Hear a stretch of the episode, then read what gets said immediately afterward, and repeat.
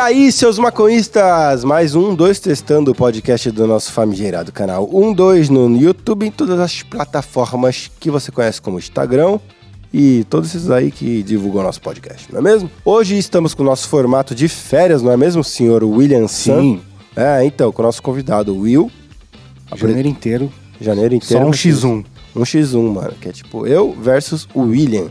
Hoje estarei entrevistando o, o próprio William Sam. E nessas horas com a dicção completamente comprometida, hein, Thiago? Cara, posso falar uma coisa? Vocês fizeram uma péssima estratégia.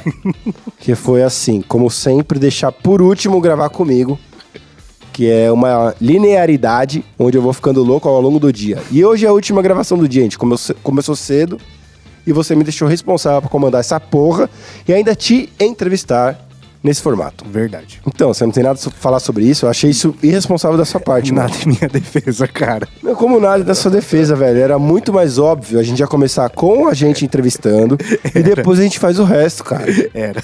Porque eu não vou mentir, não. Estou comprometido. Eu queria ter feito, mano, o William chapado durante esse segmento. Eu, eu podia, eu podia, eu tinha essa regra? É, mas eu ia ter que voltar de, de Uber pra casa, né? Não ia ter como. Ah, então. Eu queria fazer isso, mas o foda é que eu te conheço chapado. Então eu sei que não ia render muito. É. Ia ser monossílabo. né? É, então, ia ser muito chato, cara, tá ligado? Mas enfim, bem-vindos, galera. A gente pediu aí perguntas com vocês aí no Instagram, muita interação. Muitas perguntas para esse ser que está aqui à minha frente. Então, eu vou começar com perguntas básicas, cara. Vamos lá. Tá. Por exemplo, quem é você? Quem é William San? Quem é William Sassano? Eu sou muito nerd, sou amante de café e marido da minha esposa. Caralho, redutivo mesmo. Você já tinha pensado nisso antes, não? Ah, mais ou menos. Uma vez, acho que foi no Poucas que me perguntaram. E aí eu pensei, nossa, isso, isso são coisas que realmente me definem. Faz sentido, né? Né? São perguntas que você ouve durante sua vida inteira e você tem que ter um. Ah, não, foi no Flow. Foi no Flow que me perguntaram e foi essa a minha Ah. resposta. Porque são coisas que me defendem muito. Entendi. Qual foi o seu primeiro back? Meu primeiro back. Eu foi- sou quase como você, assim, que eu comecei tarde a fumar maconha. Porque eu tinha um vizinho que era amigo de infância, é amigo de infância, né? Tipo, ele começou a usar drogas e na época era aquele negócio drogas blá, não sei o que, tinha essa mentalidade, pá.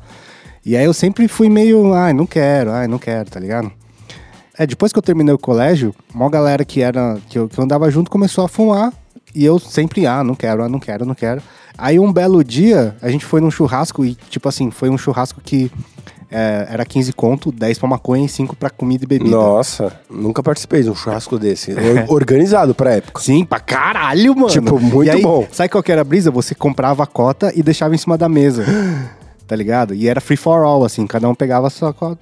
A gente tá falando o quê? Anos 90? E É, não, 2000, começo começo 2000, 2000, 2000 é. e pouco. Isso. Caralho, vocês eram um nerd até nessa. Mas então, a galera que eu andava era muito nerd. Tipo, se você for ver assim, tipo, stalkear a galera, todo mundo tá voando, manja. Muito doido isso. Caralho, mano, que brilho. E aí é, foi a primeira vez que eu fumei, mano. E tipo assim, eu fiquei o, o dia inteiro sem fumar. E era aquele negócio, mano. Na época, não sei se você lembra disso, cinco conto era uma paranga servida. Uma puta parando. 10 conto era, em- era. Não, não tinha como fumar tudo 10 conto. tá Eu acho ligado? que quando a gente começou a fumar maconha, tinha até aquela parada de tipo, um pra um, dois É, pra um, três pra um. mano. Ou, ou seja, Hoje cinco- eu não ouço mais isso. hoje um pra um era 5 gramas por 5 reais. Que é bastante, mano. Pra caralho. E aí cada um bolava, tipo assim, não tinha roda de back. Cada um bolava o seu e foda-se. E aí eu fiquei o dia inteiro sem fumar.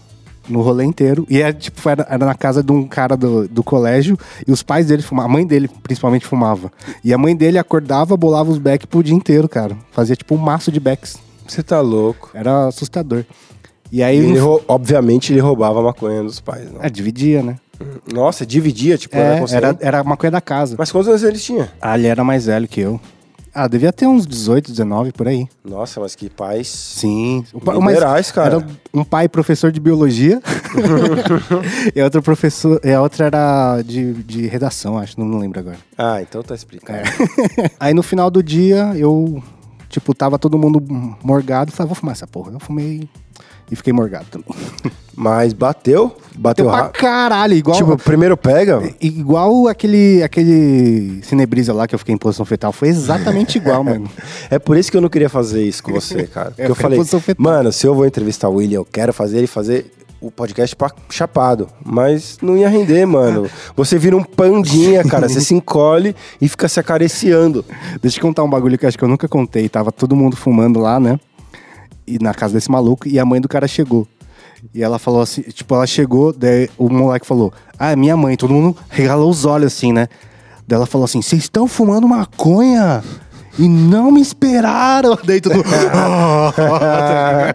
que filha da putice. E, mano, emendando então, é que você já deu um exemplo onde os pais eram completamente pró da maconha, e foda-se, até dividiam a cota com o filho. Mas com você, assim, você já rodou? Seja com família ou seja com polícia, qual foi? Nunca rodei com nada, cara. Nunca? Nunca na vida. É muito louco isso, né? Porque, tipo, meus pais, eu nunca tive essa conversa com eles. Jura? Juro. Como assim? Aconteceu o seguinte. Meus pais sempre foram muito conservadores, não sei o que lá. Daí tinha esse vizinho, meio que, tipo, todo, eles conheciam tal, andavam sempre juntos. Ele, quando ele começou a usar muitas dorgas, eles ficavam pesando, assim, né? Falando, ah, não sei o que lá. blá, blá, Com qual frequência você vê seus pais, mano? Hoje. Só pra saber, porque eu sou muito curioso mesmo. Agora, ó, Uma, vai, vez ter. por, uma vez por mês, talvez. Tá, justo. Às vezes mais, mas. é, devia ser essa. mais, né? Mas ok, É. continue. E aí é.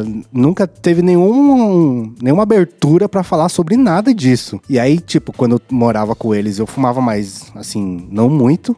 E eu comecei a fumar mesmo, tipo, ter minha maconha, ter minhas coisas, depois que eu saí de casa. Pera aí, quantos anos você tinha nessa época que você tá falando? Ah, eu tinha uns 25, 26, talvez. Você tá louco, É, mas já é naquela época, igual você tá falando que, tipo, a gente já era mais velho quando começou a fumar, que a gente meio que não tinha...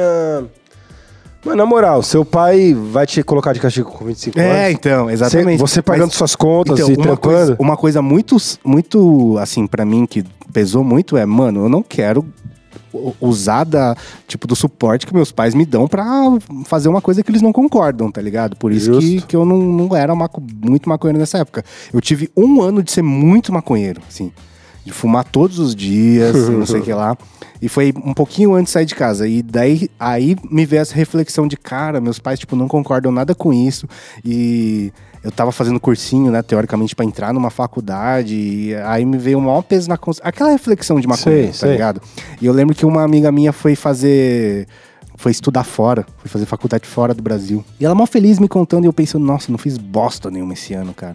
Aí eu meio que parei falei assim, nossa, não é pra mim isso aí não. Mas você não acha que isso acabou sendo meio que benéfico até?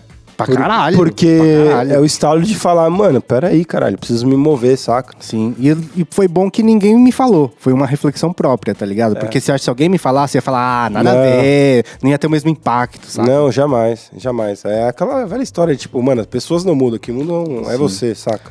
E hoje, mano, é, eu pago minhas contas, dou meu trampo, tipo, tenho minhas responsabilidades, não falto com nenhuma delas e fumo maconha. E, tipo, nu- isso não interfere em nada na relação com meus pais, tá ligado? Eu, eu sei que se eu levantar isso, só vai trazer atrito e nada de bom vai sair dali. Então não tem por que eu levantar esse questionamento hoje. É justo, faz sentido mesmo. E o seu melhor back da vida, você consegue definir, velho? Acho que todo mundo aqui, ninguém conseguiu É, ter um... Eu, eu não acredito muito no melhor back da vida. Porque, tipo assim, muitas pessoas falam, ah, essa strain, mas, mano, mesmo a mesma strain, pessoas diferentes cultivando, vai ser diferente, tá ligado? Eu acho que é aquela questão do cenário, do contexto e de tudo. Porque você pode até fumar um prensado muito merda É, e o meu. num, num cenário muito da hora com seus melhores amigos terem a, ter, ter a melhor brisa possível. Sim. Do que se você for, uma, mano, um odd cut, o caralho, com whatever. É. Em qualquer outro cenário, saca? Eu acho que é tudo uma, uma questão que se junta, não é não? É, tem um back pra mim que é inesquecível, que eu tava na casa de um, de um amigo meu, com essa galera aí que eu estudei junto. E foi uma das primeiras vezes que a gente, tipo, chapou, ficou ouvindo música e, tipo, tendo conversas monossílabas, tá ligado? e aí a gente tava ouvindo, eu eu lembro Bob Marley, e a- uma menina falou assim, mano, você ouviu que a música pulou? Daí eu falei, mano, como pulou, cara? É um MP3, não tem como pular a música. Aí, tipo, deu, deu tipo 30 segundos, eu ouvi a música pular. Ela colocou na minha cabeça isso, tá ligado? E aí, o pior, todo mundo ouviu ao mesmo tempo. Tipo, tocou o negócio, deu- um olhou pro outro e falou: A música pulou, caralho, a música pulou. E foi uma brisa, tipo, que durou muito tempo, foi, foi muito da hora. Quando Era a um gente- prensado zoado. É, mas então, mas foi uma, uma brisa incrível que te Sim, marcou, né, sim. cara? Não, não é porque a melhor flor não proporciona a melhor brisa necessariamente. Não necessariamente. É o todo o contexto. E, mano, como é que você entrou pra porra de um 2, velho? Você é um dos, dos roots também. É, na, quando a gente saiu da faculdade, o Mitu fez jornalismo, ele trabalhou um tempo como jornalista e depois ele começou a ir para audiovisual. E nessa época a gente fazia um monte de merda que audiovisuais, né? Na época a gente fazia, gravava show, fazia clipe, fazia curta, um monte de coisa assim. E uma das coisas que ele falou que queria fazer era o, o bagulho da Milena. Eu falei, vamos aí. Daí Ele gravou, eu editei, foi pro ar e vral. E virou um dois. É, mano, isso daí foi um absurdo. Como é que você se sentiu, mano, saindo de um bagulho que você tava meio preso? Porque acho que nasceu da frustração de você não conseguir Sim. aplicar seu conhecimento do audiovisual numa peça de publicidade e fazer uma brisa que você também não sei. Você tava entendendo aquilo que tava, o Mitu tava propondo na época, não, tá ligado? Não entendi nada. Você falou, tá bom, só porque a gente é amigo. Você já tinha uma banda, você tinha uma banda na sim, época. sim, né? é. O Mitu, eu conheci o Fábio, o Mitu, o Felipe de, de banda, né? Na verdade, eu estudei com o Fábio no colégio. E a gente não era brother no colégio, ele, me achava um cuzão. E eu Mano, acho que um todo cuzão. mundo te acha cuzão. Eu vou chegar lá, irmão. Eu vou chegar lá, calma, tá aqui. E aí a, a gente formou uma banda depois, né? O Felipe tá aqui também. Olha. É muito engraçado isso, porque o Felipe que morava no meu prédio, meu amigo de infância exatamente. também, então, cara. mas eu te conheci no prédio também. Eu te conheci primeiro no prédio, depois uma vez eu fui fumar maconha na PUC. E aí eu, ó, Eu não lembro, eu lembro cara. Que, eu lembro que eu, olha só, eu lembro que o Fábio mostrou uma camiseta Puta. da loja dele pra você. Da é, Skate Da Holics. Skate Aholics. Ah! E aí você falou assim, nossa, uma pezinha dessa minha Mano, você me zoa isso até hoje, velho, Mas é foi porque- muito marcante, falei, nossa, cara babaca, mano. Mas você... eu era. Era época que eu era bolanderzão, mano. Ah, Nossa. sabe que outra coisa que eu lembro? É. Que você tinha feito uma montagem de você sentado assim com o pau pra fora. Você lembra Ah, disso? eu fiz, mas era tipo só pra zoar os malucos. E, mano, e assim, estamos falando numa época onde não, o Photoshop não era. Era arcaico, Era, né? era tipo, caralho, como você fez isso? Sim. Nossa, muito bom essa época, cara. Né? E aí, tipo, a gente tinha banda já, e o Mitu começou a fazer esses negócios, e eu tava numa época que eu tava muito frustrado fazendo, mano, muito vídeo institucional. Que é uma bosta, né? E aí quando. Muito a- bagulho de política, como tu, não é? É, é, e aí a gente fazia é, clipe, daí tipo, ah, tem um- uma, uma banda dos meus brothers, vamos gravar aí, vamos aí. E a gente fazia. Quando o Mitu falou o negócio da Milena, eu falei, ah, vamos aí. Não entendi nada, mas vamos, Mas deu certo para um caralho. né? Tá, beleza. Vamos começar aqui com a, com a pergunta que a galera mandou pra gente. Mas quando você falou que a sua primeira impressão minha foi tipo, ah, uma pezinha dessa ia ser top. Mano, o Erto NBS2, ele falou, já teve vontade de dar um tapa na cara do Tito? Já. Mas, tipo, desde o começo, assim, ou ele é constante? Ah, algumas vezes. Sabe quando, quando me dá vontade de dar tapa na cara? Quando você tá muito doido e usa como desculpa pra fazer merda. Tipo, ah, eu tô doido, vou fazer merda. Ah, mas, sabe? mano, me usa um exemplo, putão. Ah, teve uma vez que... Ah, lembrei de uma vez. Olha, mano, você já pensou... No... ó, Foi muito fácil. pri- primeiro, gente, essas perguntas não...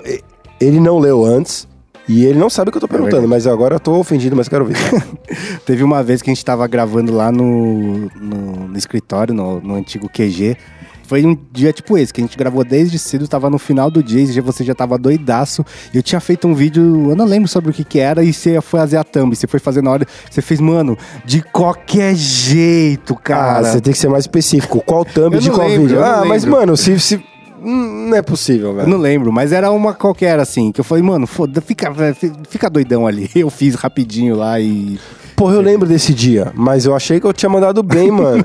você tava muito. Eu É lembro. o problema é que você tava muito doido. Era o fim do dia, velho. Era igual hoje. Mas é igual- então, mas você acha que o erro é meu ou seu? Já que você já passou por isso e você tá repetindo o mesmo erro, Mas irmão. é que aí a thumb teria que ser feita você estando doido ou não, entendeu? Ah, mas, mano, eu, eu já te falei, coisas importantes, começo do dia. É igual a gente aqui, mano, chega, mano, 11 da, 10 da manhã, às vezes na gravação, aí chega nas 7 da noite, Will. Ô, tem esse texto aqui pra você fazer da entrega da loja. É. Aí eu falo, brother, você tá me tirando, né, mano? Porque você não fez isso quando eu cheguei. Justo. Vamos, vamos dividir essa culpa aí, né, velho? Mas não, não me tira a vontade de dar tapa na cara, entendeu? Tá bom, então beleza. nada. Mas aí até eu também já tive vontade de dar tapa na cara num dois inteiro, Sim. velho. Normal. Mas olha, o Júnior do Green, ele perguntou: você é mesmo antissocial? Como e por que virou? Eu fiz essa pergunta porque, assim como você teve a sua primeira impressão sobre mim, eu também tive a minha primeira impressão sobre você. Eu já tinha te visto algumas vezes, mas eu acho que a primeira vez que a gente já. que a gente conversou mesmo, que eu interagi mais forte com você, Foi uma vez que a gente tava, acho que fazendo algo do 1-2, quando o 1-2 tava muito nascendo. E eu fui no seu, no seu apartamento. E aí embaixo ficou, sei lá, eu, você e o Mitu conversando. E você é um extremamente um pau no cu, velho. Você é um otário, tá ligado? Você é um bosta, mano. Na moral, velho. Não, na moral, você é um merda.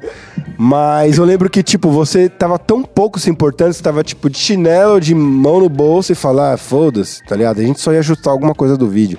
Então, minha primeira impressão foi que você também era um cara insuportável. E aí, o que eu ouço do Mitu, e não só dele, como todos os outros, e eu repasso a mensagem, e fala: Ah, é só o William. O William é assim mesmo. Depois que você conhece ele, ele é legal.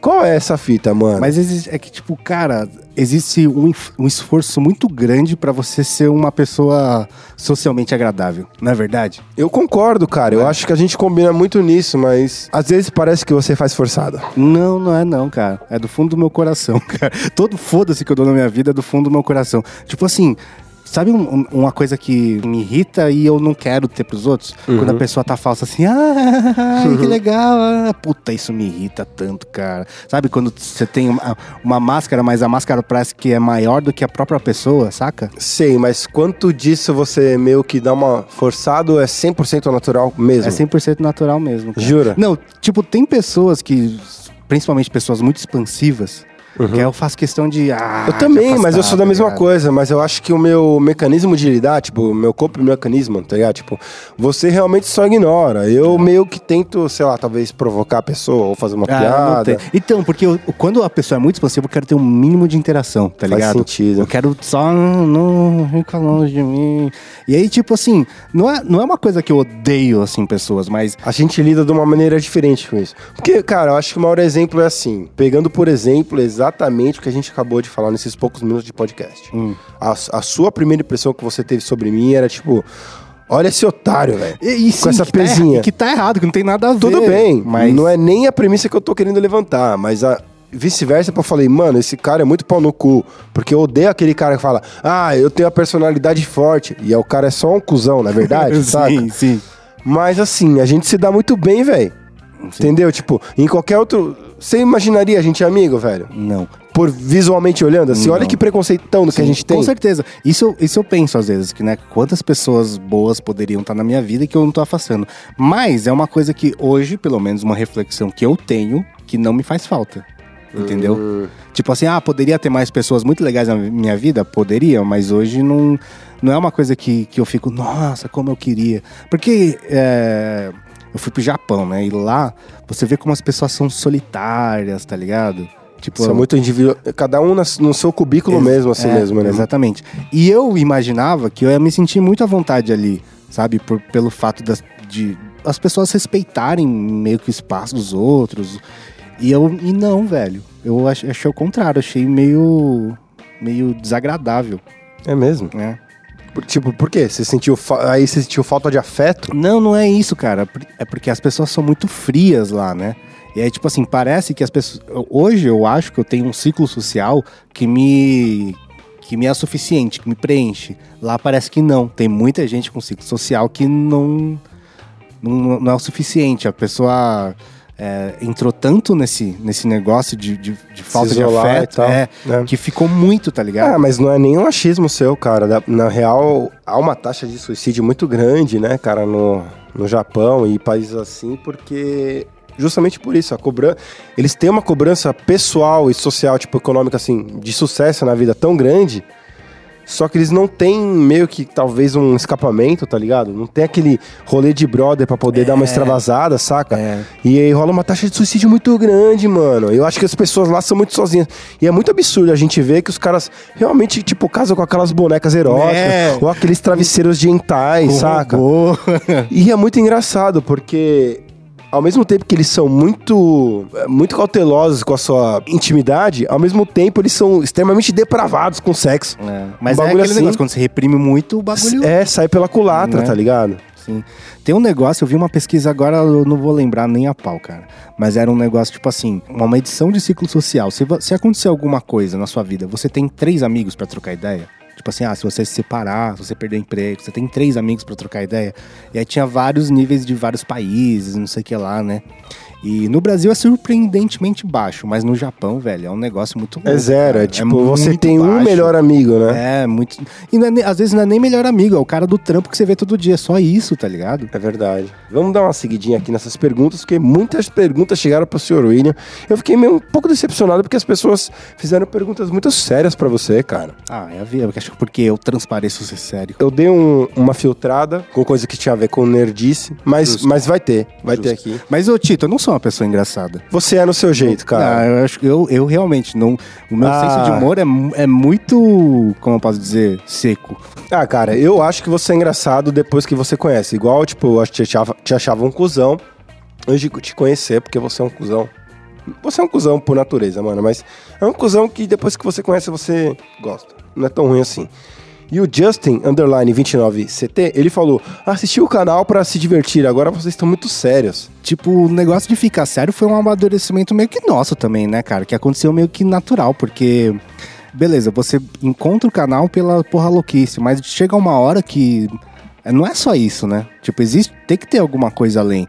E essa alguma coisa além veio meio que naturalmente, sei lá. Eu acho que se a gente tivesse fazendo a mesma coisa, aí teria muita gente falando, mano, vocês estão fazendo só a mesma coisa, tá ligado? Pode ser, acho que a gente tem que se mudar. É. Mas você não tem saudade daquela época dos primeiros vídeos? Infelizmente a gente não tá podendo mostrar pra vocês, porque o nosso canal, a gente, né? Tá privado ainda, não é? Tá. Do nosso primeiro, Tá. primeiro canal. Que eram os vídeos que a gente fazia as sketches. Só que, cara, essas sketches demoravam assim um mês pra serem escritas, Sim. um mês para serem gravadas, eram extremamente polidas. É, era outra brisa, mas assim, você. Seu sonho do 1 2 é viver disso? Tipo assim, fazer uns negócios mais caprichado. Ah, quanto, tipo, quanto melhor o nível de produção, mais legal vai ser, né? Isso com certeza. Mas não é realidade. Quem no Brasil faz isso? Tem, tipo, Porta dos Fundos? Porta dos fundos, é muito. Você tem que ser muito a mais, né, É, cara? tem que. É tipo. Um milhão, vai ser muito pouca gente que vai conseguir fazer isso, vai ter que conseguir ter uma estrutura, manter uma estrutura pra fazer isso, né, cara? É. Mas, tipo, quanto melhor, pra mim, quanto melhor a produção, mas sempre mais legal vai ser. E hoje, hoje a gente já tem um nível de produção que, mano, muito eu me grande. orgulho, cara. Eu também. Tá Qu- ligado? Quantos vezes a gente tá tá usando por É, semana cara. agora, cara? Sim, eu, tipo, eu fico orgulhoso do que a gente consegue fazer, gostaria de fazer, se- sempre gostaria de fazer mais. Mas hoje, cara, a gente já tem um nível de produção que, que me deixa bastante orgulhoso, me deixa verdade. feliz. Justíssimo isso daí. Ah, mas sobre a questão do, do- de porra louquice, era muito da hora, mas desde aquela época eu já pensava, é ins- insustentável. A gente fazia de doidão, porque, mano, É, a gente fazia trilha pra cada vídeo, cara. Fazer uma trilha por vídeo é muita doideira, velho. Isso é uma muita música loucura. original por semana, cara. E assim, assim como o motion graphics, que é a parte que eu faço, mesmo que seja esse, esse som de background que você faz, ela é uma arte invisível. né? E isso é muito frustrante, cara. reparar- Mano, é Porque igual- assim, fala, mano, esse vídeo foi 100% feito pelo 1-2. Mas 100% ele fala, velho, a gente fez a trilha sonora. Tá vendo esse motionzinho muito mini que tá aparecendo aqui, tá ligado? Sim. É uma arte invisível. Isso é muito frustrante pra gente. É. Mas a gente acaba se gratificando porque a gente conseguiu pelo menos aplicar ela, né, cara? Sim. Mas como você falou do negócio lá das sketches, tá ligado? No, no, no seu episódio. Quando você conhece o processo e você vê alguém fazendo, como o Porta dos Fundos faz, você dá muito valor àquilo. Muito, saca? muito. Agora, se você não conhece o processo, você fala, mano, faz mais um vídeo por semana, que que custa, É. tá ligado? Não, mas isso me ensinou a ser tão mais humilde, cara. e ó, todos nós somos formados na área de audiovisual. Mesmo eu tendo passado por tudo que eu pa- passei pela faculdade, sabendo, mano, a guerrilha que é o bagulho. Mano, só do bagulho tá pronto ali, entregue, eu respeito demais, cara. É, isso eu também via com 3D. Porque eu estudei muitos anos 3D e aí eu vi uns 3D muito bosta. Onde realmente, tipo, eu tinha um olhar clínico e falar, nossa, tá mal feito. Mas esse mal feito, velho, tipo, envolve 500 pessoas com horas de trabalho se dedicando pra fazer É. isso, saca? Aí você começa a olhar com um olhar clínico mesmo, saca? Sim. Mas, porra, eu espero que um dia a gente consiga voltar a fazer umas sketches mais trabalhadas, aquelas que demoravam um mês, mas. Vou voltar um pouquinho aqui, mas eu, eu queria muito saber isso daí. É, o Lima Underline B Underline Victor, ele perguntou qual a relação com seus pais com a maconha e com o canal. Então, meus pais, eu não sei se eles sabem o que eu faço. Cara, eu acho isso muito difícil muito de acreditar, cara. Tipo. Então, Como e- assim? Existe uma, uma questão que é: hoje devem saber que eu fumo, mas eles não falam nada. E eu acho que eu- E eu sei que eles sabem que, eles, que eu fumo, mas eu também não quero falar nada. Mas você acha que eles já viram vídeos seus? Ah, difícil, hein? A minha, a minha sobrinha. Sua família, ninguém da sua família mo- mostrou, porque na minha família eu sou. Então, meus pais são não internéticos, né? Ah, mas chega, hein, mano. Ah, Como deve- não, olha? Sei lá, deve chegar. Eu descobri. Você nunca diretamente conversou com ele sobre? Não. Tipo, canal um, dois. bam. Não, nunca falei nada. Nossa, isso é um absurdo, mano. Porque, tipo, o que acontece é o seguinte: desde que eu me formei, meus pais perguntam: ah, o que, que você faz? E, tipo, é muito difícil explicar o que eu faço. Né? Porque, É, tipo, é eu- muito abstrato, É, é tipo, tem muita coisa, não sei o que lá. Aí, uma vez o meu pai me viu no SBT, no Acelerados. Ah, tá. Eu apareci, assim, e ele ficou muito feliz. Ele, Quando você fazia os frila pra é, eles lá. daí, tipo, aí ele falou, ah, eu sei o que meu filho faz, entendeu? tipo, tá tudo certo. E aí ficou por isso mesmo. Aí depois nunca mais troquei ideia. Eu falo pra eles, ah, vou gravar tal dia, vou pra tal lugar, vou viajar pra gravar. E eles, pra, pra eles tá tudo certo. Meu- o japonês tem uma coisa muito de passivo-agressivo, assim, sabe? Uhum. Eu não vou falar, mas eu tô te julgando. E é meio que isso, assim, na minha família. E eu, quando eu era adolescente, mano, eu ficava puto com, essa coisa, assim, japonesa, sabe? Eu, nossa, achava muito errado como meus pais agiam. Só que aí eu, depois de um tempo, fiquei mais velho, é uma coisa da, da personalidade deles, da criação deles. Mas você não sente vontade de falar o que se tornou? Porque quer queira ou não, assim. as- é, é igual meus pais, né? Teve uma, um desenvolvimento aí de pensamento, né? Eles, eles sabiam mais ou menos o que eu fazia, assim, profissionalmente. Aí quando entrou um dois, demorou um belo tempo pra eles entenderem, saca? Tipo, o que, que você tá fazendo e por quê, qual o objetivo e tal. Mas eles adoram. Se eu tô com eles assim e alguém para. Ah, Tito, vou tirar uma foto. Aí eu paro. crer. Falo, aí, nossa, a mamãe vai, vai ficar louca disso. tipo, eles começaram, tipo, meio que reparar pela resposta do público. Entendi. Mas tem uma vontade. Tem agora, já tem um diálogo muito mais aberto com meus pais sobre isso. E é. Eu tenho vontade, cara, de contar o chão que a gente conquistou, entendeu? Entendi. O que a gente representa pra algumas pessoas e o orgulho que acaba isso dando. Você não tem esse sentimento, velho, de querer falar, caralho, olha esse respinguinho aqui que eu construí nessa cena toda, saca? Ah, acho que não, cara. É porque isso, isso sei lá, pra, pra mim pareceria muito como uma validação pra ter dos meus pais, sabe? Mas você não. Mas, pô, sim, completamente. Mas você não tem uma autovalidação, você não tem orgulho? Tenho pra caralho, Então, lógico. você não quer dividir isso com seus pais, velho. Não. Ninguém da sua família, mano. Porque na minha família aparece, tipo, primo de terceiro, quarto grau. Caralho, Tito, deixa que eu lá. E fala comigo. Aí eu fico meio em choque, mano. Porque, quer queira ou não, mesmo que seus pais sejam compe- completamente absurdos do, do, do assunto que você tá falando, alguém da sua família maconheiro e vai falar: Olha o William! Tá ligado? E vai chegar em você. Isso não aconteceu até agora. N- Se aconteceu, não chegou em mim. Nossa. Eu fui pra. Eu fui outro dia pra Paulista com a minha sobrinha, levei minha, ela lá no, no House of Japan. E aí a gente foi de metrô e quando tava no caminho lá, um cara trocou ideia comigo, não sei o que lá, não sei o que lá. E ela ficou super, ai, super orgulhosa. Ai, meu tio, não sei o que lá. Tá vendo? lá. E tipo, pra, pra ela é, é legal. Agora, pros meus pais, eu acho que seria uma reação meio tipo. What the fuck, é, what né? the fuck. É muito treta explicar, mano. Porque, tipo, eu faço som direto, eu tenho um canal que fala de maconha, tenho podcast, tenho uma loja que vende bong, camiseta, meia. Já vamos aproveitar pra falar da loja. Mexeu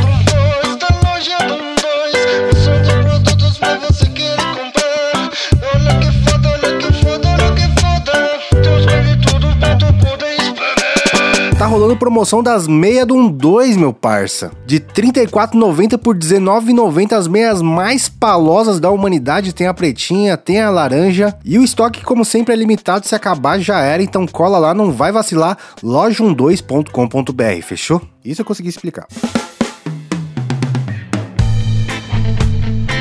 Ah, mais, mais uma boa. É, ó.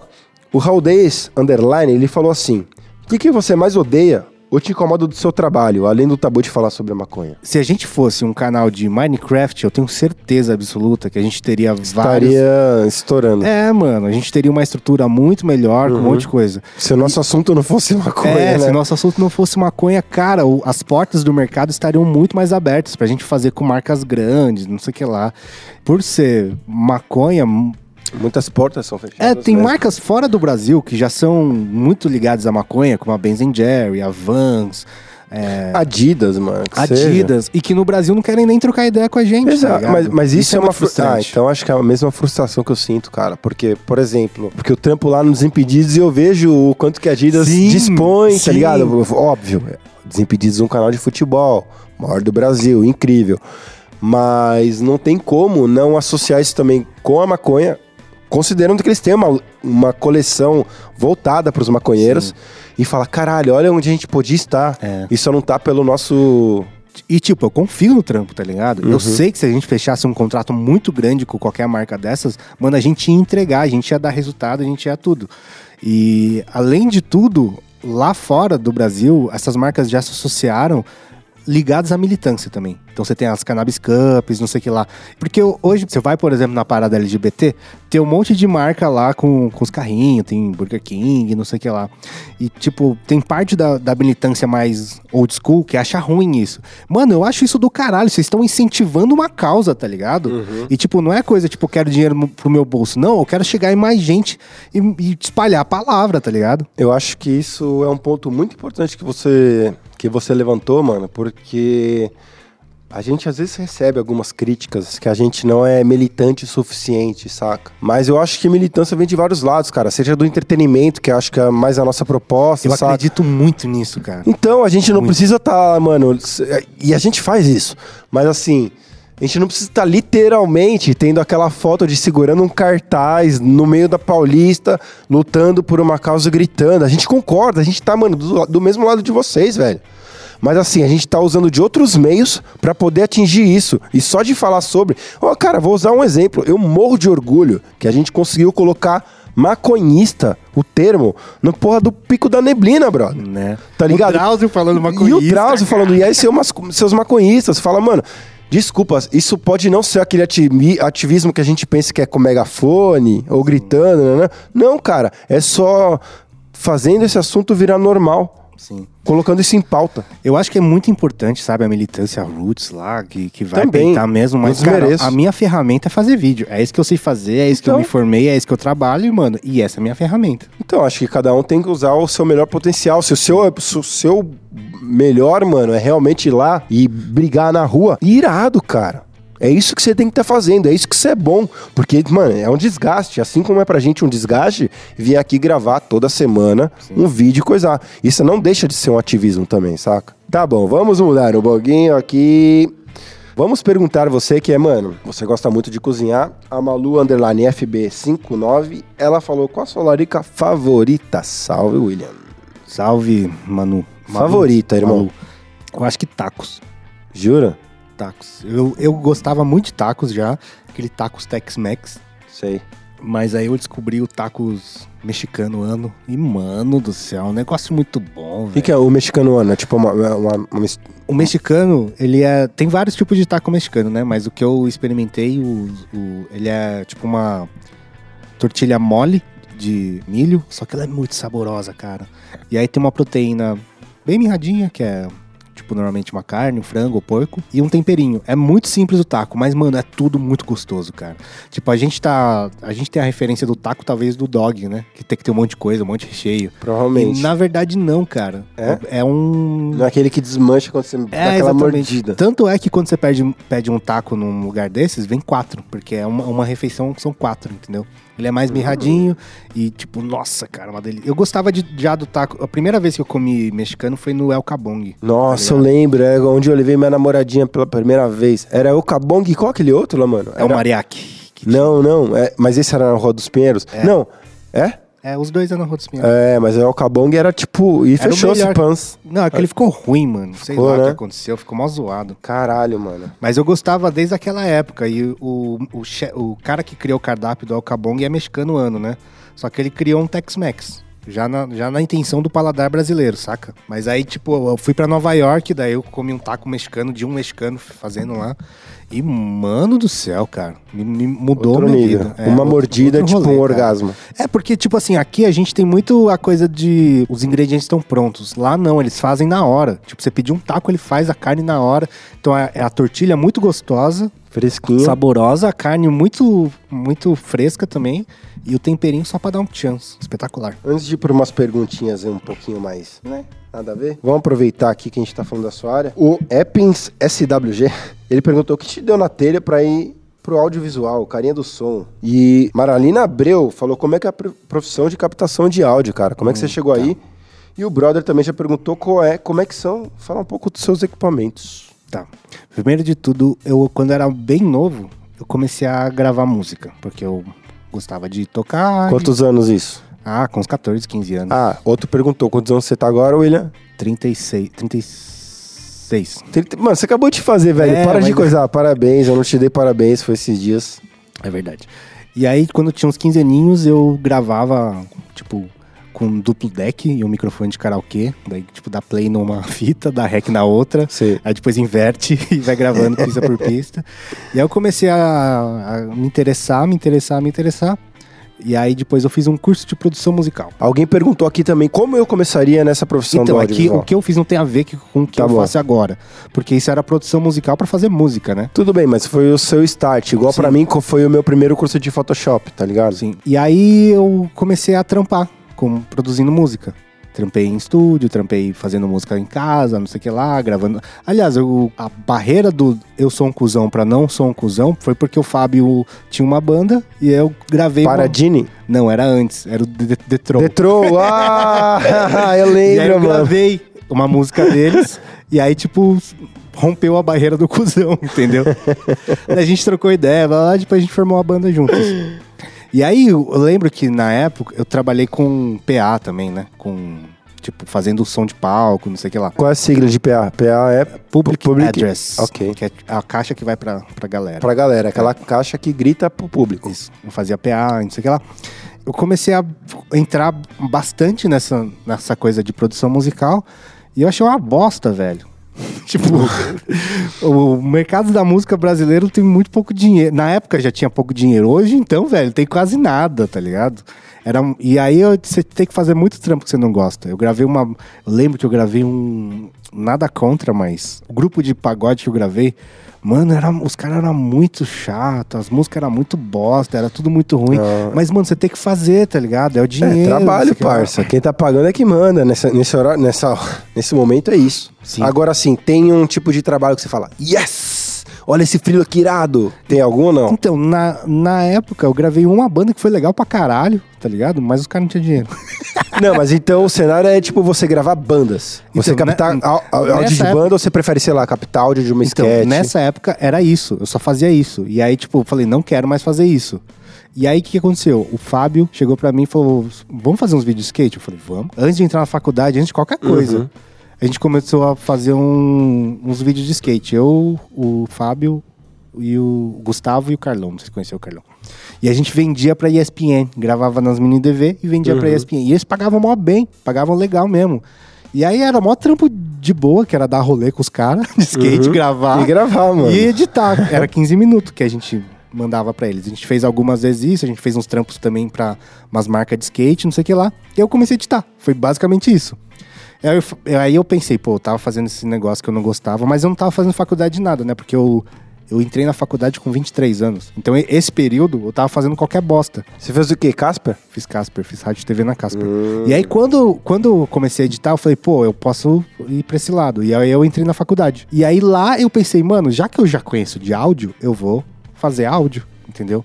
E aí eu fiz curso de som direto, que aí é outra coisa, tá ligado? Seria o som direto. Som direto é a captação que tem no set, que é diretamente do set. Tudo que não é. Seja com boom. É tudo que não se faz em pós, entendeu? Então, se você coloca trilha, foley, dublagem, é tudo que É se o que faz você precisa direto. captar É, exatamente. pra poder sincar depois. É, fazer o é o som direto. Tá. E aí é isso que eu faço, o, o- isso que eu faço mais hoje, né? Que é ir nos lugares e gravar o som que tá sendo é. Captado na- na- No no, momento da gravação, ao- Sim. ao mesmo tempo da imagem, né? É. E Tá. aí é tipo, se você for pensar assim, nossa, muito fácil, né? É só botar o microfone É. e já era. Tinha um técnico de som direto que ele, o cara me ensinou praticamente tudo que eu sei até hoje, que eu fiz. É, o seu senhor Miyagi. É o meu Miyagi, porque eu era microfonista dele, eu fazia, era assistente dele. Então ele me ensinou tudo, basicamente. Você fala com ele ainda hoje pra tirar dúvida ou não? Ele, hoje ele parou de, de, de trampar. Ah, eu, al- eu alugo o equipamento dele. Inclusive, mano, o Candy Underline Leandro, ele falou, fala um pouco sobre seus equipamentos aí. Sim, ele, sim. E, tipo, como é que você faz pra começar um podcast? Ah, tá. E assim, Então- eu sei que você sempre teve muito equipamento, que ajudou pra caralho um dois. Mas até que os nossos trampos do Desimpedidos, a gente joga na cara dos meninos lá. Fala, você não sabe o estúdio que a gente tem. É só pra encher o saco, gente. Mas você tem bastante equipamento, muito investido, mano. Então fala pra gente um pouco dos equipamentos que você tem, talvez o primeiro, o seu preferido. E o que, que a gente precisa pra, pra alguém começar a fazer um podcast? Ah, o coração do bagulho é o gravador, né? Que é um Sound Devices Mix Pre 6. Que é essa cara. malinha, essa pochete gigante que a gente É tá vendo na nossa frente. Normalmente, para som direto, você usa essa malinha porque você coloca tudo e você tem que se locomover, né? Por isso que você usa essa bolsinha, assim, né? Quando é, é, tipo, muitos microfones, aí vira uma bolsona bem grande mesmo. Você tem que ter coluna pra... Uhum. Porque cada um que tá mi- microfonado, você tem que ter um receiver, né? Um bagulho assim. Pra cada rádio. É um rádio, né? Então, pra cada um que vai, tem que ter a volta. Hum. E aí, aqui, esse é um tipo meio caro. Mas tem várias outras opções mais baratas. Se você quiser começar um podcast, inclusive dá pra até fazer com o celular só. Como eu tenho meu trampo de som direto, esse gravador pra mim faz sentido. É que a brisa que eu sempre tive desde o começo é: eu só compro equipamento que vai se pagar. Porra, William, eu te conheço. Você é a pessoa que, tipo, menos compra algo novo, tipo, pra fazer uma gambiarra. É, não, então, Você é exatamente. aquele cara que coloca o bombril, o bombril na antena da TV pra pegar melhor, em vez de comprar uma TV Então, nova. mas depende, por exemplo, se é uma coisa que vai se pagar, aí eu pago- gasto muito dinheiro e foda-se. Por exemplo, eu tenho quatro microfones de lapela. Os quatro eu, eu gastei muito caro, são microfones muito caros que eu poderia ter comprado mais Hum. ou menos. Mas se eu vou, por exemplo, se alguém me chama pra uma diária e dá pau no negócio na, na rua, o que, que você faz? Nada. É verdade. Tipo, esse é, essa é a grande coisa do, do som direto, né? Tipo assim, fazer o som direto é fácil. O problema é, se der uma merda, você tem que se virar, você tem que resolver o bagulho. Fazer uma dublagem ali por É. cima. Já aconteceu de eu perder de trampo grande, mano. Nossa, isso é, uma, esse é o pesadelo de qualquer pessoa. Eu paguei a dublagem, paguei estúdio, paguei tudo, velho. Cê- du- Vocês dublaram? É. Não, ele já ia ser dublado. Ah, Já então foi. Que você gravou em IMAX, porra? Não, não, é porque era uma publicidade, as publicidades to- quase todas são dubladas. Quase, quase Uhum. sei lá, 80% é dublado. Jura? Tudo que tá, tipo, broadcasting? Sim. É mesmo? É. Agora, eu tenho duas perguntas relacionadas a isso. Hum. Tito perguntando mesmo. Qual o seu... Seria a sua próxima aquisição de aparelho? O que, que você quer pra um dois, assim, que você fala, caralho, mano, meu tesão é comprar essa, essa próxima, esse próximo equipamento? Nossa, não sei. Não tem algo que você tá namorando há muito tempo, assim, esperando baixar o preço? Você fala, cara, a gente precisa muito Não, disso. uma coisa que eu queria era ter um cantinho do podcast, que deixasse tudo montado e Ah. foda-se. Todos os microfones. Tipo onde o Miguelito fala no, no, no- no Libertinagem. É, é. Primeiro, mano, um sonho meu é ter aqueles microfones presos na mesa, tipo do Joe Rogan ou do Libertinagem mesmo, que é mó bonitinho, assim e tal. Ah, então, pra mim, não, não- pra- eu não tenho tanto esse tesão porque não muda nada. Tipo, assim, Ai, o produto mas é- final. mas é bonito. é bonito. É bonito, é exatamente. Bonito. Exatamente, mas, por exemplo, de microfone, de, eu não queria não, eu queria ter uma estrutura pra deixar montado, não ter que montar e desmontar. Mas outra coisa é. Eu vi a, GoPro- a última GoPro e eu achei do caralho, mano, a última GoPro. Por quê? O que, que ela faz diferente? Tipo, ela tem uma estabilização muito ridícula, velho. que Parece que você tá, sabe, usando estabilizador. É, mas lá. isso daí é o que fode a minha vida, né? Porque eu É. estudei pra estabilizar a imagem da minha vida inteira, o bagulho lá que tem é menor do que meu cartão de crédito, faz tudo sozinho, velho. E outra coisa, eu sempre quis um drone, velho. Mas eu tenho certeza que se eu comprar um Ai, drone. tá faltando drone. Então, eu tenho certeza que se eu comprar um drone, eu vou derrubar essa porra. E, eu, e, eu- e aí fo- foge da minha, do meu conceito de eu só vou comprar se for se pagar. Porque, mano, eu não vou fazer trampo de drone, nem por um caralho, mano. É foda, né? Se alguém for me chamar, ah, vamos fazer uma imagem de drone, não vou Ah. fazer, cara, que preguiça. Eu, eu tenho uma pergunta então. Já que você trampa aí, mano, na, na área de áudio, você tá acostumado a microfonar pessoas. Eu já ouvi histórias suas muito boas de microfonar. Mas assim, você já pegou. Eu não, eu não sei qual é a expressão em, em português, mas a galera fala quando tá hot mic, tá ligado? Tá tipo com o microfone Já. ligado e você não sabe. Já. Só que assim, mano, pra você que tá ouvindo, quando você microfona alguma pessoa, você coloca lá a lapelinha, você prende com um grampinho do próprio microfone no seu. no, no colarinho da, da camiseta. E você esquece que você tá microfonado. Então Não você vai mijar, ou você É. vai falar mal de alguém. Só que o operador de áudio tá ouvindo tudo. Você já pegou alguém falando merda Já. ou um bagulho engraçado, velho? Já. É O pior é quando você esconde o microfone, porque aí você gruda na pessoa, a pessoa nem sente que tá com o microfone. Porque ainda se você coloca o clipes, a pessoa, sabe, sente uma coisinha, mas eu mesmo já esqueci, velho, várias se vezes quando você fez gruda, isso. esconde o microfone, mano. Teve uma vez que. Não vou falar a pessoa aqui, né? mas era uma pessoa bastante famosa. Que, mano, é uma- eu juro pra você, é uma das pessoas mais gente fina que eu já conheci na vida. Um cara super polido, super educado. Ele, ele faz questão de, de. Sabe, o cara que chega e cumprimenta todo mundo, É. vai embora, cumprimenta todo mundo. Às vezes Cara, que eu, me, eu trombei com essa, com essa pessoa, ele realmente ele é muito, mano, ele é muito educado é mesmo. muito educado. Ele faz você se sentir bem no ambiente, saca? Sim, sim. E, mano, o cara famoso, né? Famoso Muito, mundialmente, muito, não sei o que lá. Ele recebeu uma ligação e ficou puto, velho. Começou a xingar o cara de uma maneira, tá ligado? E aí, tipo, eu tava com um fone, tipo, no pescoço e eu comecei a ouvir uma gritaria, né? Eu botei o fone pra ou- ouvir o que que é, o que, de onde tava vindo um negócio pra desligar. E, mano, ele tava berrando, xingando o maluco de tudo quanto é nome, cara. Meu Deus.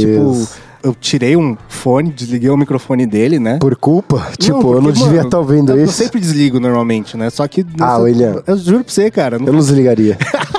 E aí depois ele veio falar. Ele viu que eu tava com, com um negócio e veio falar comigo. Porque ele não é juvenil, ele É. sabe o que ele fez. Ele falou pra mim, não, não sei o que aconteceu isso, isso, isso. Não, de boa, cara. Eu- quando eu en- entendi o que aconteceu, eu desliguei seu microfone e tava tudo certo. Mas, mano, foi bem constrangedor, cara. Caraca, velho. Que brisa, hein, mano? E o cara, ele me explicou a situação e eu xingaria igual.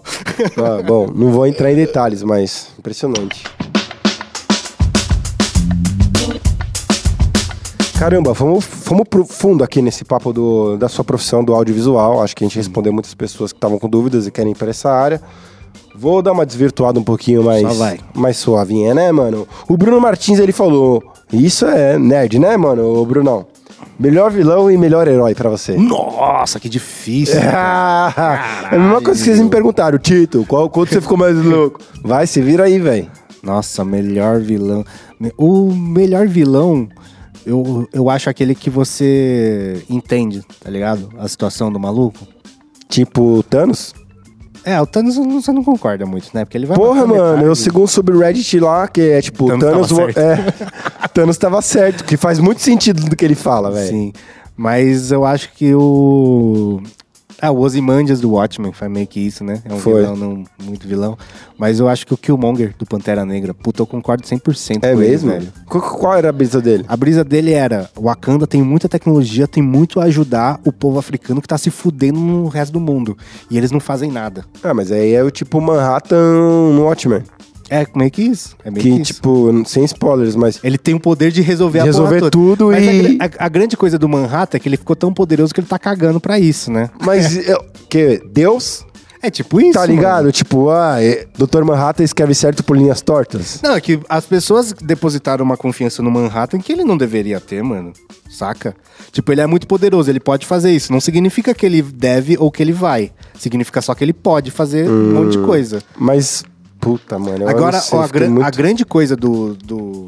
Imagina o seguinte: imagina que você é de um povo X a- a- imaginário. Você é de um povo de pessoas verdes. E aí, esse povo de pessoas verdes estava em Marte, por exemplo. E aí eles saem de Marte e são escravizados por, por pessoas da Terra. E aí chegam na Terra e só se fodem por 300 anos. E aí, de repente, você descobre que 300 anos depois, Marte tá super foda, tá super rica, super tecnológica. Você não ia ficar puto, velho? Tipo, eu tô Yeah, aqui me é. fudendo, entendeu? Tô aqui me fudendo há 300 anos, você não faz porra nenhuma. Pô, que o Monger tinha muita razão, velho. Eu acho que ele, ele é um vilão muito foda. E o melhor herói. E o herói, você não falou? O melhor herói, eu acho que é aquele que, tipo assim, é muito. Ai, não vem, não vem falar que. Eu odeio aquele tipo de herói, mano, que, tipo, tem uma moral muito grande pra, tipo, eu não mato, eu não faço isso. Foda-se. Eu gosto, tipo, de The Boys, mano, lá da HBO. Pouca ideia, parça. Tá ligado? Você não me concorda, fala, "Bré, matei, foda-se. Pra você ter uma ideia, o pior herói eu acho o Superman. Que ele pode tudo, pra ele nada Também é um acho. Não, é. tu- ele é tipo um Dr. Manhattan mais presente. Sim. Porque ele tá lá, tá ligado? E, mano, não tem como. comp- Ah, Velho, vai tomar no cu com essa moral bem polida de politicamente É. correto, mano. O melhor herói eu acho que é aquele que, mano, que se fode, que É Deadpool. sangue. Pra mim é Deadpool. É tipo, tira onda, faz Eu piada gosto, co- eu gosto muito do Deadpool, mata. mas o é essa eu acho muito foda, cara. Quer é da hora, Porque, mano. mano, ele, tá. O quanto da vida dele ele tá doando pra aquilo, pelo que ele acredita, tá ligado? Isso Mas eu acho muito foda. O Super-Homem, ele poderia fazer tudo que o Kick-Ass fez com o pé nas costas, certo? Uhum. Só que, mano, o quanto ia influenciar na vida dele, o quanto ele teria que se doar pra fazer aquilo, é muito pouco. Agora pouco. o Kick-Ass, mano, ele manda a vida, ele se fode, toma uma porrada e ele consegue. Mas aí é tipo, o que que é se ele, ele ganhou poder? Não. Então, mano, não tem, não Ele tem comparação. fazer. É, e falou, mano, você é milícia, tá ligado? Foda-se. Não é, não é milícia, como chama? É vigilante. Vigilante. Você é um vigilante, que é a premissa também do, do Watchmen, tá ligado? Sim, sim. Contra sim. vigilantes. Sim. Agora, mano, super-homem é muito, tipo, mano, super homem. É. Você pode fazer tudo e você não tá fazendo. Vai tomar no seu cu, mano. Puteiro é bosta. Agora sim, o, o Ronial, mano, Ronial, ele falou. Eu não sei, mano. Aí você que vai ter que devagar com essa nerdice. Mas ele falou: Thor ou Capitão Marvel? Quem ganha? Tipo, se for, Por no, quê? se for no universo dos, do cinema, Capitão Marvel. Se for no universo dos quadrinhos, eu acho que o Thor. Por quê? Ah, porque o, o Thor é um deus, né, mano? Capitão Marvel é uma cria, assim. Mas, mano, pelo, pelos filmes que eu vi, Capitão Marvel foi quem veio pra resolver umas bosta Então, sinistras. no cinema- Ela é tipo o super-homem da, da DC, não no é? cinema ela é, tá ligado? Agora no- nos quadrinhos, não. O Thor é muito zica, velho, nos quadrinhos. O Thor, mano, ele é um deus, entende? Ele é um deus, ele é um, nórdico. Exatamente. Deus nórdico com poder. É verdade. É, Tá que, é que no. no que que, repara uma- um bagulho no cinema. Toda vez que tem uma treta muito grande, o Thor tá fora. Ele chega no final. Porque se, mano, se tem a batalha de Wakanda e tem Hum. É. o Thor, acabou, Acabou. velho. Tanto Sabe? que no último eles trocam os martelos lá, que ele faz um martelo novo, com segura o bagulho do Kuzamel.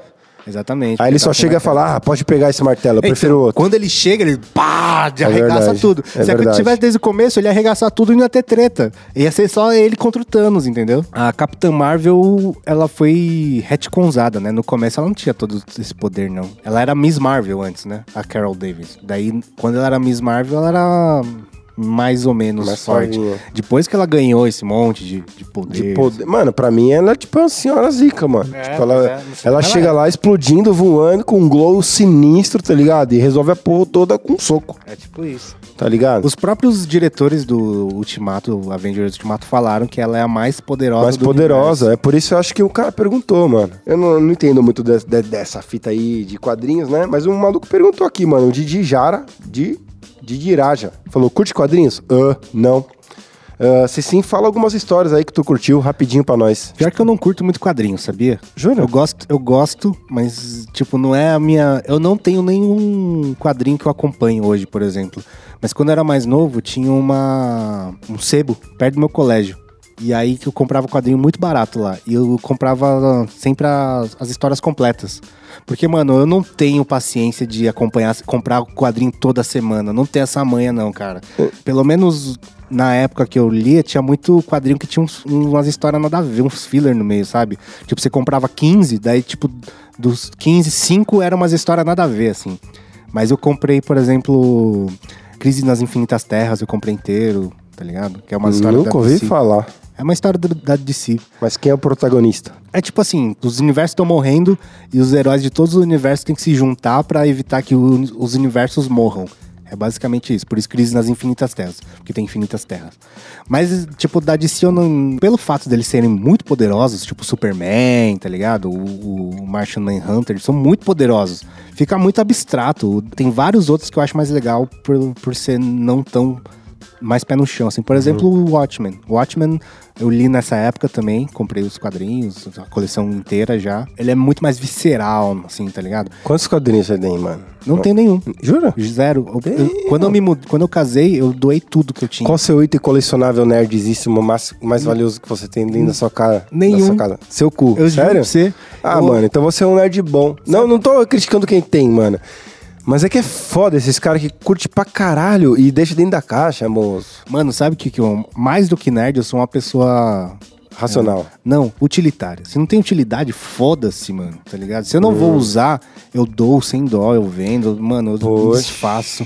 Pera aí. Eu tenho um pensamento muito assim. Só pra não parecer que eu sou hater da DC, tem uma, uma das melhores histórias da história da DC, eu acho que é Entre a Foice e o Martelo. Pequena sinopse. É uma, uma série da DC que é O que aconteceria se. E aí é uma história em que o, a nave de super-homem cai na União, União Soviética. Meu Deus. É muito louco, cara. Daí, E aí, velho? Ele vira um ditador soviético. Meu Deus, imagina. Nossa, mas pera, é uma série em quadrinhos É uma isso? série em quadrinhos. É, é uma das melhores da DC, da história, cara. Nossa, É isso me interessa boa. muito, É velho. muito boa mesmo. Porque... Mas deviam fazer seriado sobre isso. Então, essa série, essa série de quadrinhos, se eu não me engano, virou uma, um longa, uma animação, um longa de animação. Nossa, é isso que eu Esse queria ano, ver. esse Imagina, ano. Sei lá, mano, a- o bagulho cai no meio do nazismo. É, Aí o super-homem é exatamente nazista. Isso, é exatamente Meu Deus, você fala, cara. meu Deus, e agora, velho? E- Fudeu. E tem várias histórias assim. Que é... Agora a, a Marvel vai lançar a série também, o Arif, que é, que é de animação também, né? Que a, a primeira eles já soltaram lá, que é se a Peggy Carter virasse o, o Capitão América, recebesse o soro do Capitão América, Não, ela, tá. vi- ela virar a Capitã Bretanha, tá ligado? Mas essa série Capitã Bretanha. e outra da DC que eu acho muito boa, que é bem pé no chão, que é o Piada Mortal. Não sei. É muito bom, cara, que o Coringa, ele sequestra a Bárbara Gordon e de- deixa ela dar umas porradas nela, tira uma umas fotos e manda pro, pro comissário Gordon. Jesus. É muito boa essa série, cara. Inclusive, falando nisso, você viu quem vai ser o novo pinguim no, no Batman? Quem vai ser? Adiv- Mano, chuta. Não, tô- não faço a menor ideia. Você lembra qual foi o último pinguim do, do Batman? Sim, o Danny DeVito. Danny DeVito. Mano, você nunca vai ser. Colin Farrell. Nossa, nada a ver, What the mano. fuck? Você é louco. Eu juro, não consigo imaginar, velho. Não faço Porque eu imagino o Danny DeVito, mano. Sim. Maquiado lá, mas eu não sei como é que vai ser. Mas o próximo Batman vai ser com o Colin Farrell como pinguim. Vai entender, né? Só pra não passar nenhum da Marvel, o, a queda de Murdoch. Que é do Demolidor. Ah, do Demolidor. É muito bom esse, velho. Tipo a Karen Page, que é amiga do Demolidor. É a, é A a, repórter. a repórter. Ela fica junkie, tá ligado? Mas isso só no quadrinho, Só não no, no seriado, é, Só né? no quadrinho. Ela fica, vira junkie e ela vende a identidade do Demolidor pro Rei do Crime, em troca de drogas e sexo. Meu Deus. E aí é o Rei do Crime faz a vida dele um inferno sem, sem matar ele, tá ligado? Sem acabar com ele. Mas você acha que ele, eles vão seguir isso? Ah, o Demolidor foi cancelado, não foi? É, parece que vai voltar. Eu vi uma notícia que talvez volte. Mas você acha que eles seguiriam esse caminho? Nem Eles fodendo. meio que fizeram isso na última temporada, mas não foi tão pesado quanto o quadrinho, cara. Queda de Murdoch é muito bom, velho. Mano, enfim, né? Só pra dar uma encerradinha, é um bagulho que eu gosto muito, mano, de você, que eu admiro bastante. Como você falou do seu altruísmo. É, o Anderson Mel.